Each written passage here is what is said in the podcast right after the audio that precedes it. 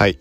ポッドキャスト配信。今回は、まあ、各種 SNS と、あとは新商品っていうのが、まあ、いろいろ出ていて、12月に入ってからの、まあ、ブログの記事を書いたニュースをもとに、ニュース紹介と解説っていう形で、ちょっとざっくりになるかな。そんなすごい件数はないけど。この番組は、コーキシティがインスタグラム、ツイッターを中心にアプリ SNS の最新ニュース、テックガジェットの最新情報を独自の視点で紹介解説していくポッドキャスト聞くまとめです。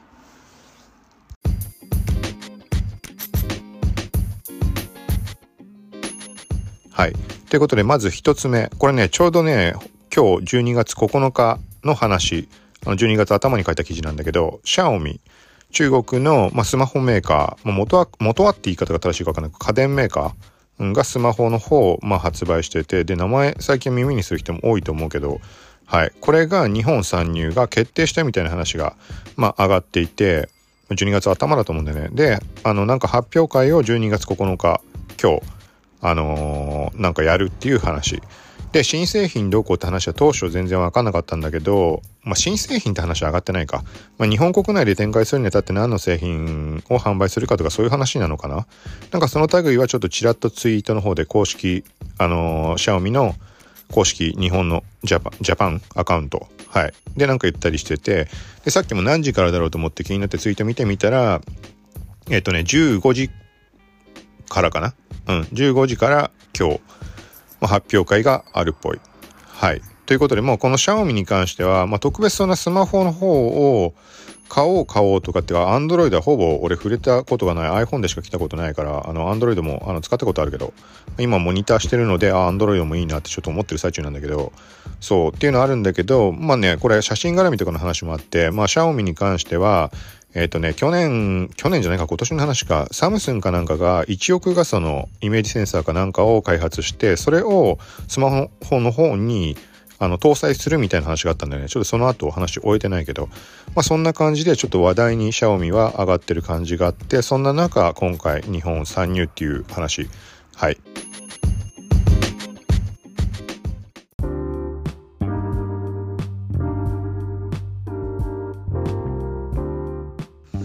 で次。Facebook から Google フォトに写真や動画の移行が可能に。はい。これに関しては前にポッドキャストで触れて、まあブログでも書いてるんだけど、えっと、ざっくり言うと、ざっくり言うとっていうか、まあまんまだね。言ったまま、あの、Facebook のデータを一旦ダウンロードするとかエクスポートして、インポートするとかそういう話じゃなく、直接データとして送信ができる。はい。で、これが何かっていうと、GAFA を中心に Amazon 抜きなんだけど、GAFA 抜き、GAFA 抜きじゃない、GAFA を中心に、えっ、とね、データトランスファープロジェクトっていうのが去年の7月ぐらいからスタートしてて、DTP 略して通称ね。はい。これが何かっていうと、あの、まあ、でっかい、その、まあ、実際に参入名を挙げてる企業っていうのは、Facebook、Twitter、Microsoft、えっ、ー、と、Google で、今年になって Apple も参加表明をしたみたいな話で、その5社間、まず、で、あの、ユーザーのデータを、あの、簡単に移行できるようにしようっていう、そういうプロジェクトはい。で、これは別にこの5社に限らず、あの、誰でも参加できるってちょっと言い方おかしいかもしれないけど、あの、オープンソースでなんか提供してるっぽいから、だから形式さえ整えれば、誰でもその形式で、まあ、例えば、Facebook から、まあ、自分が新しいサービスとか立ち上げた場合ね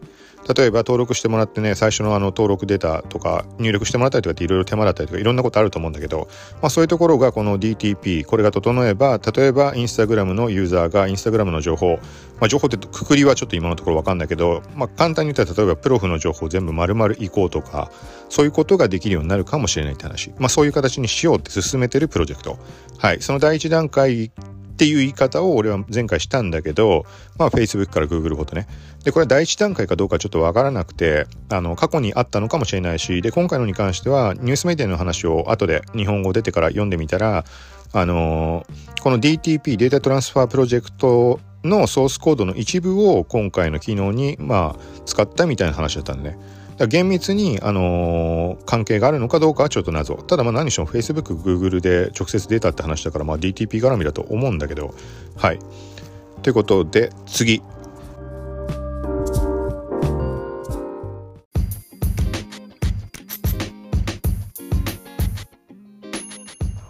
はい。これ新商品、吸うカフェイン吸うカフェインとか吸うギャバっていうので、なんか一気にあの話題になって、アマゾンで完売して、公式アカウントが申し訳ありませんとか言いながら販売再開とかしたんだけど、まあその後もすぐ売り切れちゃった。これ何かっていうと、まあ電子タバコみたいなアイコスとかを連想してもらうといいんだけど、あのアイコスっていうのは、まあ20本詰まって売ってるカートリッジを挿して差し替えて1回ごとに吸うけど、そうじゃなくて、えっ、ー、とね、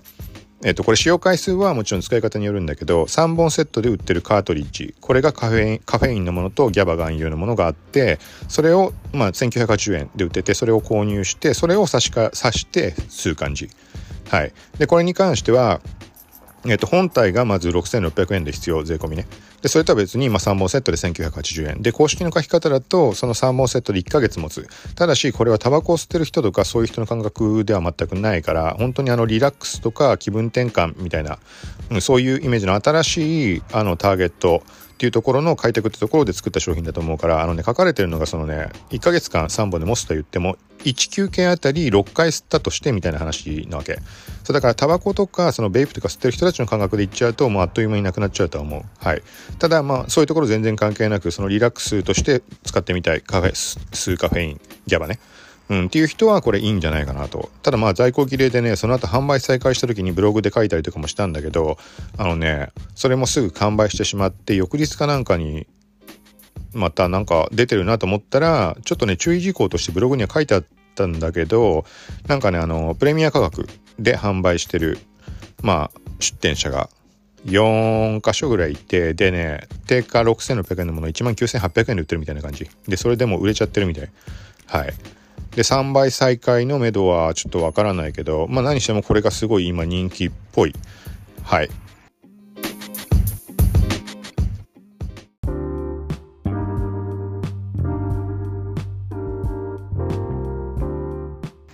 次。次はちょっとこれはニュース関係ないな。はい。で、インスタグラム。インスタグラムの登録時に生年月日登録必須に。はい。これに関しては、えっ、ー、と、もう適用されてる。当日ね、試したら、あの、できなくて、何時間かしたら、あの、改めてやった時、ちゃんと出てきた。最初に、誕生日の入力をお願いしますって書き方かわかんないけど、まあそんな感じ。で、これ何かっていうと、まずそもそもインスタグラム自体が13歳未満のユーザーの利用が禁止。禁止ってことだよね。ちょっとニュアンスわかんないけど、まあ禁止ってことだと思うけど、ツイッターもそうだもんね、多分。はい。で、そこに対して今まではまあ曖昧な感じだったところを、ま厳格化するために誕生日入力するようにしたって話。はい。で、誕生日入力に関しては、あの、任意というか、デタラメでも多分通ってしまうって話だったから、うん、Facebook 紐付けしちゃえばそれは当然ダメだけどね。ダメだけどっていうか、まあバレちゃうじゃん。うん。っていう感じで、まあだからユーザーの、まあね、のことを信頼するみたいな書き方もしてた感じあったけど、で、既存ユーザーに関しては、あの、影響はない。だから13歳未満でも使えてしまう。で、ただし、Facebook ページと連携してる人に関しては、Facebook 側の誕生日が、あの、自然に、あのー、反映するって話だった。はい。なので、まあ、Instagram 側の誕生日を、あの、変更したい場合は、Facebook 側で、まあ、必然的に変更するっていうこと。はい。と、これは他人には見えるようにはならないので、はい。非公開、あくまで。なので、まあ、Facebook とかみたいな、Facebook もあれは公開にしなきゃ出なかったっけ？非公開でも出るんだっけ？出たらまずいか。あの、誕生日、誰々さんの誕生日です。うん。まあまあ何にしてもインスタグラムではそれは、その機能は備わらないっていう話。これ気にしてる人結構いるみたいなんで。はい。っていうことと、まあ今回の、まあこの年齢制限の厳格化っていうところと、あとはね、年齢層に、ん？年齢層、なんだっけな、まあ、要はあの広告関連の話だよね。まあ大体裏に広告の話は潜んでるけど、あの、いいね、非表示にしたってそうだろうし。うん。まあより最適な広告を表示するためのっていうところも含んで、今回のがなんかあるっぽい。ちょっと細かいこと覚えてないけど、と合わせて、えっとね、DM の方もなんかあった気がするんだよな。確か。広告の話と、そうだね、今後数週間で DM 受信についてのプライバシー設定も拡張される模様。はい。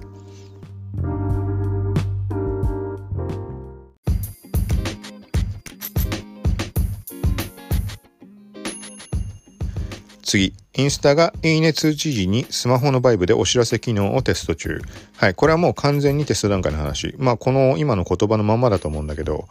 まあ、いいね、いいねに限ってのことなのかどうかわからないけど、まあ、テスト段階でそういう話が上がってるっぽいです。はい。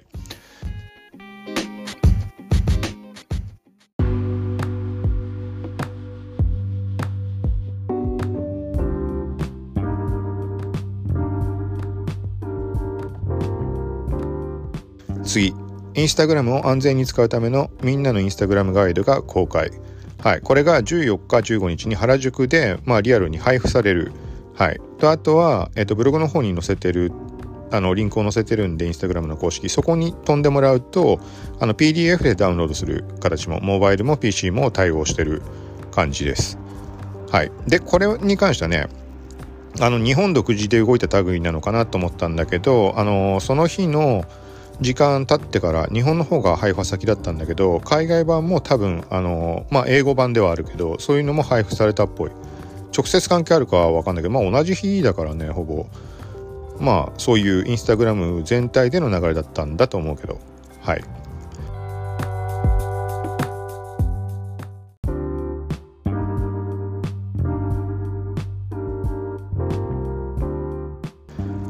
次。Google モバイル検索結果サイト名の横に変な棒。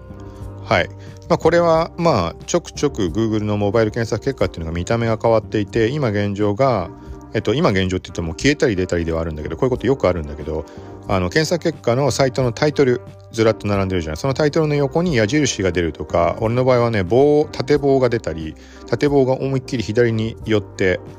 なんていうのあの枠枠の一番左にくっついてなんていうのかな明らか外れたとこに出てるみたいな。ちょっと俺的にはそれあの見やすくていいかなと思ったんだけど明らかさその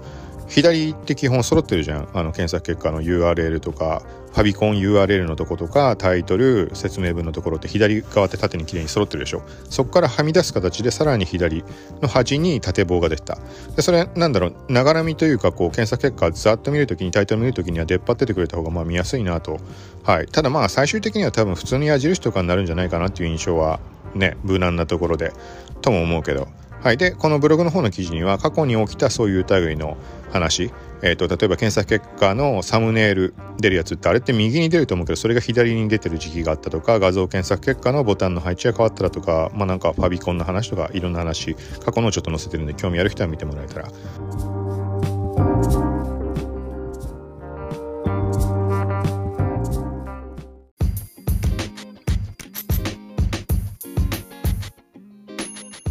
次。ツイッター消えた、フォローされています。ちょっと分かりづらいね、これは。あの、ツイッターのフォロワーリスト。はい、一覧ね。そこって、あの、自分のことをフォローしてくれてる人ってフォローされていますって前まで出てたんだけど、iOS の方の話、Android わかんないけど。要は今現状でも、あの、フォロワーのプロフまで飛べばフォローされていますってのは出るんだけど、前はその一覧で確認が取れた。はい。それが消えてるって話。だから、ちょっと前にアップデートあったか、その時なのかなと漠然と思ってるんだけど。で、ここに関しては、まあ、これもブログの方で、まあ、ちょっと意見というか書いてはいるんだけど、まあ、ざっくり言うと、まあ、考えられるものとしては、バグの可能性とかもあるけどね、もちろん。じゃないとしたら、あのもう散々言ってるツイッターが目指してるところの健全なコミュニティとか、あのコミュニケーションの活性化っていうところで要はこのフォローされていますっていうのを出てないことによって、まあ、自分との関係性を確かめに行くでも、まあ、意味合いは何でもいいけど飛ぶ機会っていうのが増えるじゃん相手のプロフに必然的に。はい。とかそういうところあんのかなと。まあ、ちょそんなことあるかなってちょっと思うところもあるんだけど過去のあの機能実装を考えると普通にそういうことだと思う。はい。なんかまあいろいろと細々したのでそういうのがあってそれも多分事例として記事の方を載せたと思うけどはい。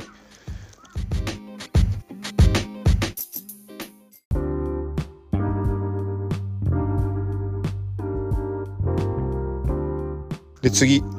これはね、これもポッドキャストで配信したかな。うんとね、遊びカメラ、インスピックレック予約開始。なんかね、カラフルでコンパクトなカラビナ形式で、あのー、引っ掛けといたりして、いつでも持ち歩けるみたいなカメラ。はい。これちょっとね、すごい気になるんだけど、あのね、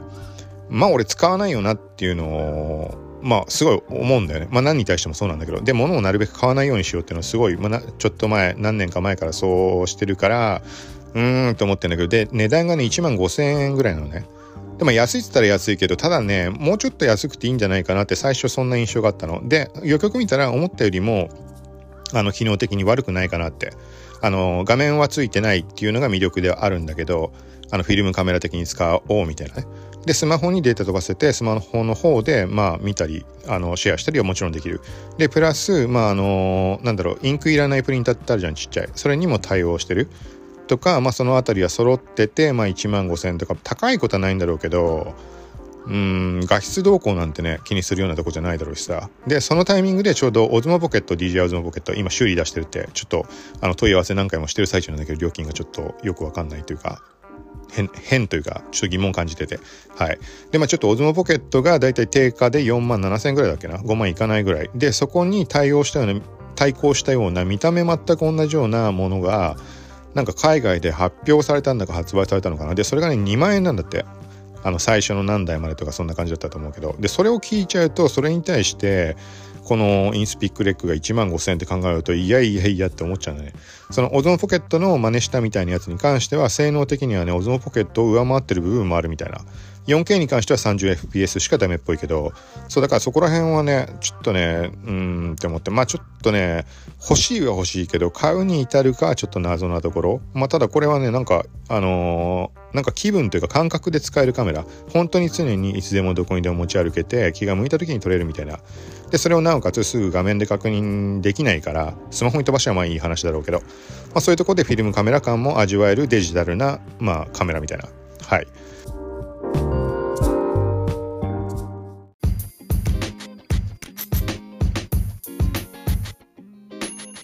次。Twitter 公式リツイート専用アカウント。アカウント。はてな。Twitter リツイート登場。はい。これは公式のアカウントだと思うんだけどまあそうだよねきっと。えっとリツイートのアイコンになったあのー、まあ、ツイッターアカウントが登場してなんかリツイート専用なのかなって。公式アカウントね。はい。でまあなんかそれがねいろんなのリツイートしたりしててでちょっとこの記事の方で書いてるけどインスタグラム側でツイッター公式ってあのー、2019年に入ってから動き始めて最初3枚のあの画像だけなんていうのつながって見えるみたいな。であのツイッターの鳥の目だけでっかく真ん中入って左右は水色、まあ、目の後ろも水色なんだけど、うん、みたいなのを投稿したと思ったらその後からツイッターのスクショをねガツガツ投稿し始めて、うん、みたいなのがあってその後にこのリツイートのが始まったのよね。だからなんかまあねこんな感じでいろいろ新しく始めていってるなってちょっと記事の方見てもらった方がいいかもし気になる人は。ちょっとノートの方にもさっきノートはまあメインブログに飛ばすためのブログだから記事だからあれだけど。はい。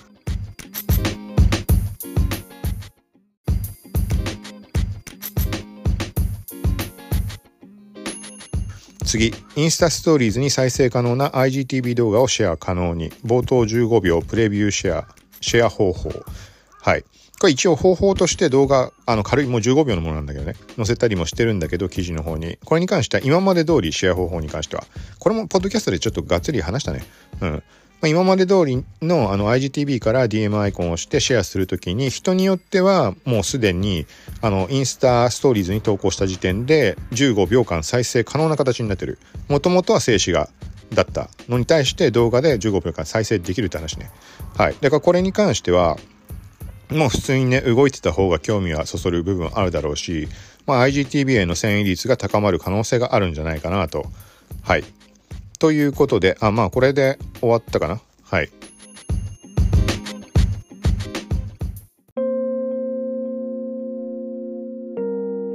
まあ、なんだかな16分だもんね。はい。ということで、まあ、12月の9日まで、12月頭から、で、ブログに書いたものでした。はい。で、ちょっと今日書こうかなと思ってるものとかで、えっ、ー、とね、砂茶がなんかね、新しいやつ、やってたんでね。やってたっていうか、なんか昨日、なんか面白そうなやつ。セルフィーで、あの、自分の顔のとこ切り抜いて、それを別の動画の中に入れ込めるみたいな、そんな感じ？多分。ディープフェイクのを、あの、きあのー、生かして、なんて読むんだろう。カメオって読むのかなうん。なんかこれはね、面白そうだよ。これセルフィーとかのやつ俺は昨日試すつもりはないけど、あの、そういうの好きな人にはは楽しめるんじゃないかなって。あ、ただこれあれだ、なんか顔のね、感じをね、写真撮ってからそっからね、見た目ちょっと加工できんのかなだから多分だけど、その自分の顔を撮るじゃん。で、自分の顔のところ切り抜いてちょっと好きに加工とかして、それをすでにある動画に載っけると勝手にこう、1、なんていうの、再生してるみたいに見えるみたいな、なんかそんな感じだと思う。ちょっと記事一応書く予定なんで、で、テッククランチの方で記事書かれてるんで、そっちを見てもらうと分かりやすいと思う。はい。ということで、まあ、今回は SNS と新商品とかそのぐらい、まあ、そのあたりの話でした。